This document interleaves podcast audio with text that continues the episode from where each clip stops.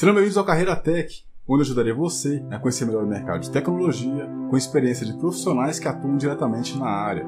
Hoje vamos ter um papo com a especialista em recrutamento e seleção, voltada para a área de tecnologia, profissional com mais de 7 anos de experiência, formada em 2010 em Psicologia pela Universidade Newton Paiva e especialização em Gestão de Pessoas. Recebeu a premiação do Balance Scorecard da Fundação do Cabral como melhor equipe de alta performance 2013 entre todos os participantes do programa Hoje estou falando aqui com a Sabrina Fantoni. Sabrina, obrigado pela sua participação, pela sua disponibilidade, pela sua paciência. É, é, bom, a gente está aqui para bater um papo, né? Para primeiro preparar as pessoas para o mercado que se inicia, né, no ano de 2019, para mostrar para elas que o mercado já está voltando às atividades, né? A gente pode pegar como exemplo uh, o ano 2018, final de 2018, né? Uh, outubro, novembro, dezembro é, onde começaram a ter muitas vagas, e baseado nisso eu gostaria de saber uh, de você é, qual a sua percepção, primeiro, do mercado de tecnologia para o começo desse ano, e quais são as vagas que você uh, percebeu estarem sendo mais ofertadas. Então, Wesley, na minha percepção, o mercado de tecnologia esse ano está cada vez mais aquecido. Mas, na verdade, esse mercado nunca para. E sobre as vagas estarem sendo mais ofertadas, você tem, você tem percebido algumas? Sim. É, vai depender muito da necessidade de cada empresa, mas as vagas mais ofertadas no momento são as vagas de back-end e de front-end. É, back-end seria mais Java. E mas hoje as empresas estão em busca de profissionais full stack, que tenham conhecimento em diversas tecnologias. É, quanto mais o profissional souber, ele sai à frente do mercado. Boa, bacana. Uh, baseado na sua experiência, né, qual seria a maior dificuldade do mercado encontrar pessoas para preencher as vagas que elas estão ofertando? Além da qualificação técnica, as empresas estão com dificuldade em encontrar um profissional que possua é, os mesmos valores e, e que entenda a, a cultura da, da empresa, que tenha a capacidade de trabalhar em equipe. Você acha que mesmo ah, numa área de desenvolvimento, ah, onde as pessoas elas vão trabalhar em equipe, você acha que ainda as pessoas não se prepararam para isso?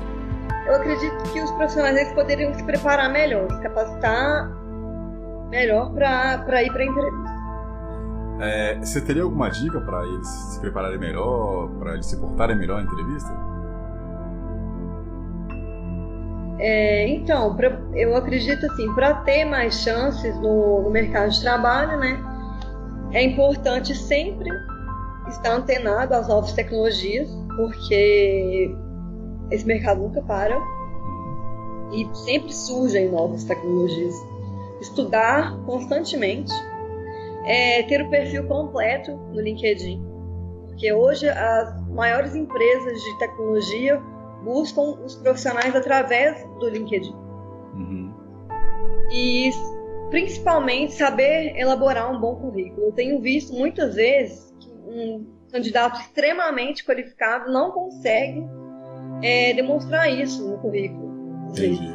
Então, para é, o pro profissional sair à frente de outros candidatos e chamar a atenção da, das empresas, é importante que esse profissional detalhe é, no currículo todas as tecnologias que ele possui conhecimento é, e suas experiências.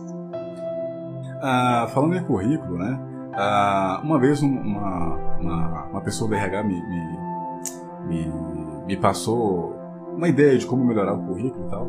Você teria isso disponível? Você poderia ajudar as pessoas a elaborar o currículo?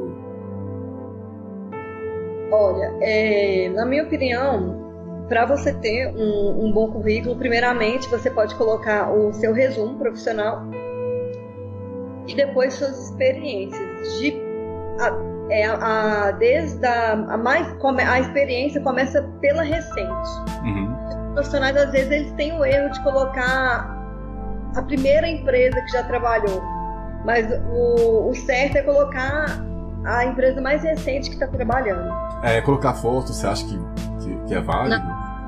Dados pessoais, uh, número de carteira. Mas que precisam colocar é, somente o telefone, e-mail, nome completo e idade. Tem umas frases que as pessoas colocam, tipo, ah, é, quero trabalhar para cooperar melhor com a empresa. Isso você acha que é válido também no currículo?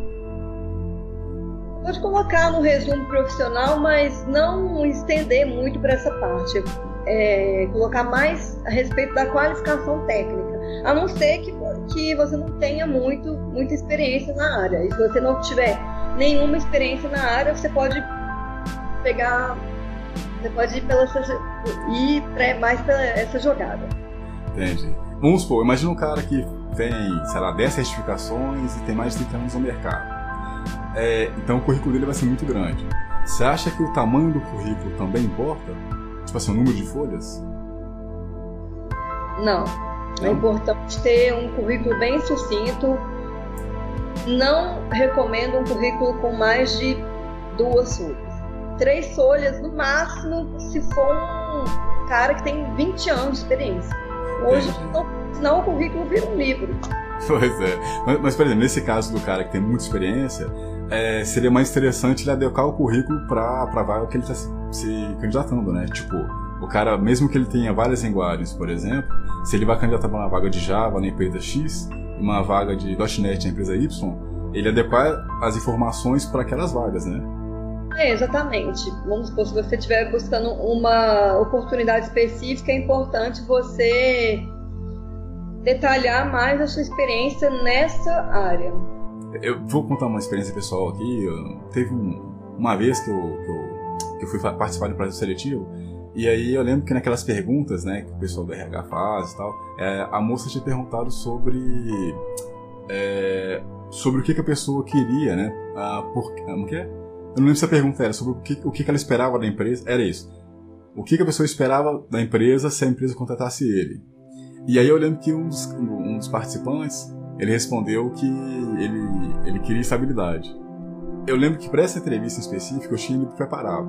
Eu tinha estudado sobre a empresa, eu sabia sobre números, né? eu sabia quanto ela tinha é, adquirido de porcentagem no ano que teve em crise e tal.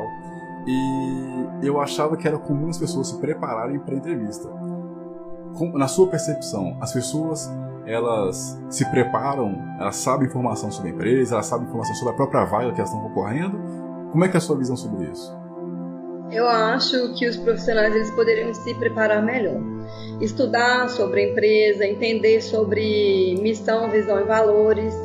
É porque assim, mesmo que o candidato não tenha muita experiência profissional, é, se ele demonstrar que conhece sobre o negócio da empresa, ele vai sair na frente. Você acha que uma pessoa que vai começar agora, ela tem que investir primeiro em certificação ou ela tem que investir primeiro em faculdade, se ela não tiver dinheiro para os dois, né?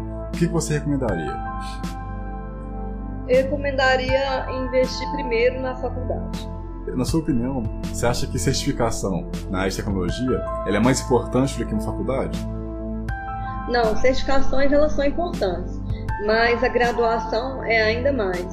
Mas hoje as grandes empresas de tecnologia não estão eliminando os candidatos que não possuam graduação completa. Isso foi um, um papo rápido, né? É, eu gostaria de agradecer sua presença, sua presença, sua participação. Eu gostaria de saber também se você queria deixar alguma mensagem para quem está nos assistindo e pode ajudá-los a se preparar melhor, uh, tanto para entrar no mercado quanto para mudar de área ou para se preparar para estudar sobre tecnologia também e conhecer o mercado. Então, eu tenho algumas dicas para dar para entrevista. Você deve estudar sobre a empresa, entender o negócio da empresa, o que ela faz, missão, visão e valores. Não ficar mexendo no celular, desligar o celular, deixar ele no silencioso e ter uma boa postura corporal e saber se expressar também. Boa, bacana, bacana. E esse, esse, essas observações, você acha que as pessoas em grande número ou em pouco número, em pouco número expressam isso? Quando o profissional ele vai para a entrevista, ele deve falar de todas as suas qualificações e todas as passagens pelas empresas, as suas experiências, assim como o conhecimento em diversas tecnologias que ele tem. Porque muitas vezes o profissional ele é qualificado, mas ele não sabe expressar isso. Ele não sabe se vender também, né? sabe se vender, exatamente. É. Bom, sabe, então, obrigado mais uma vez. Uh, futuramente a gente volta com. com se, se, as pessoas gostarem desse tipo de conteúdo, a gente volta, né, trazendo mais conteúdo, mais informações para ajudar você e etc. E você que gostou desse tipo de vídeo e quer entrar no mercado, conhece alguém na área de tecnologia também, se inscreve, compartilha, é, apresente para seu amigo, apresente para as pessoas, é, para ajudar né, a crescer o, o canal. Então é isso, obrigado por assistir até aqui. Grande abraço, valeu e até mais.